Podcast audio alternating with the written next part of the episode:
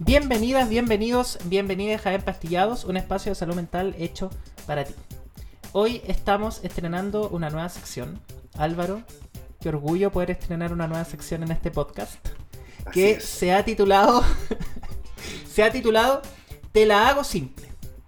La idea de este espacio es explicar conceptos de salud mental de una manera amigable y breve. O sea, simple.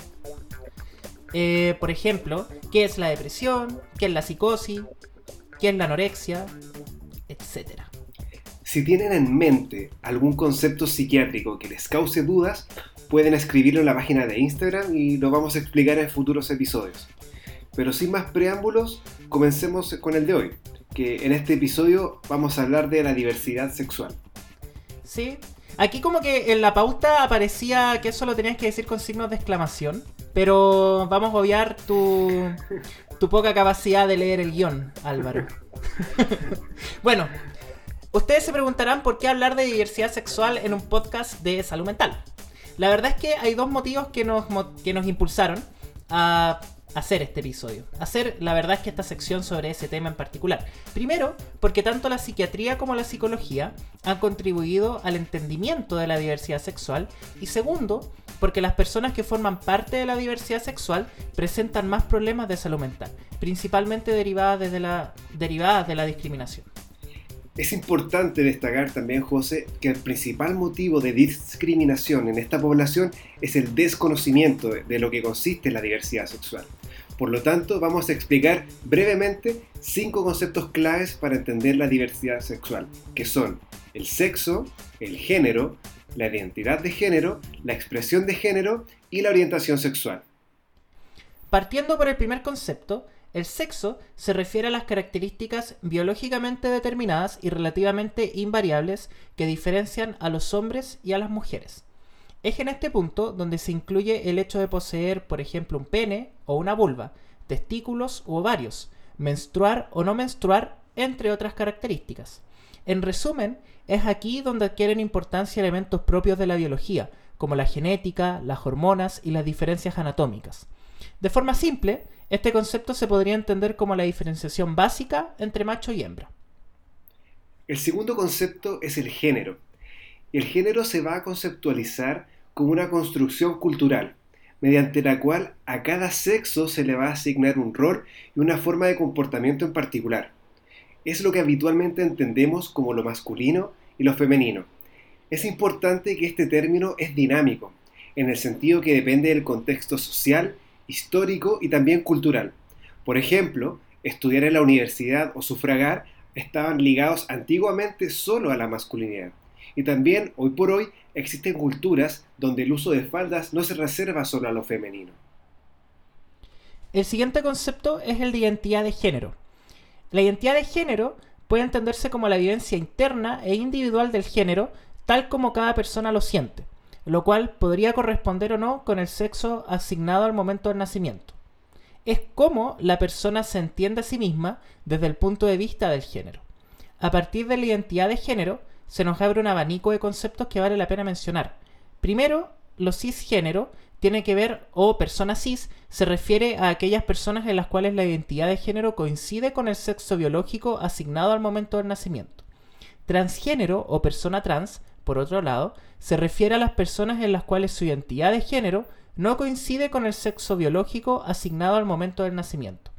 Finalmente, un espectro algo más amplio y que transciende un poco la distinción clásica no binaria de la identidad de género, incluye a las personas que se definen como queer, no binarias, gender not conforming, a género, entre otros conceptos.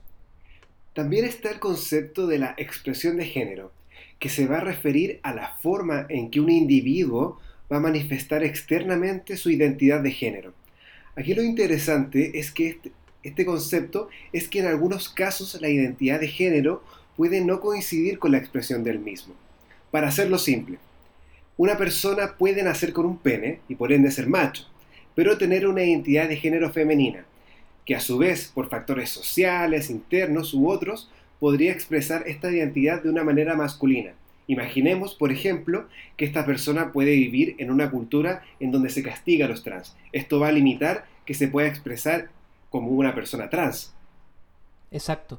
Antes de pasar quizá al siguiente concepto, hacer el hincapié en que estas, los conceptos que hemos mencionado anteriormente pueden entenderse como capas que se van superponiendo o de cierta forma determinando una a partir de otra. En ese sentido, el sexo biológico, la identidad de género y la expresión de género pueden ser absolutamente coincidentes o en algún punto pueden no coincidir una con la otra. Finalmente, la orientación sexual describe el objeto bajo el cual surge el impulso sexual de una persona. La orientación sexual está vinculada a la atracción emocional, afectiva y sexual por un determinado género. Clásicamente se distingue una orientación heterosexual o dirigida al género contrario al de la persona, homosexual o dirigida al mismo género de la persona y finalmente bisexual, dirigida a ambos géneros. En resumen, el sexo va a corresponder a las características biológicas, macho o hembra. El género va a ser lo que la cultura indica que es característico de los hombres y las mujeres, esto es lo masculino y lo femenino. La identidad de género es cómo la persona se va a sentir a sí misma desde la perspectiva de género. Y así pueden haber hombres y mujeres, tanto cis, trans y también personas no binarias. La expresión de género es la manera en que la persona manifiesta externamente su identidad de género.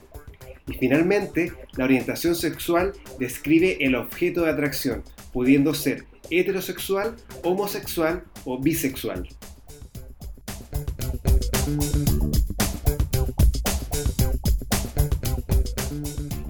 Si te interesa profundizar en los temas hablados en esta cápsula, puedes consultar en el Manual de Formación Género y Salud disponible en la plataforma web del Colegio Médico de Chile.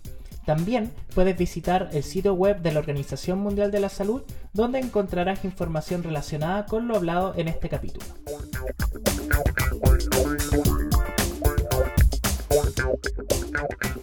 Muchas gracias, auditores, auditoras, auditores. Esta fue la sección Te lo hago simple del podcast Empastillados, un espacio de salud mental hecho para ti.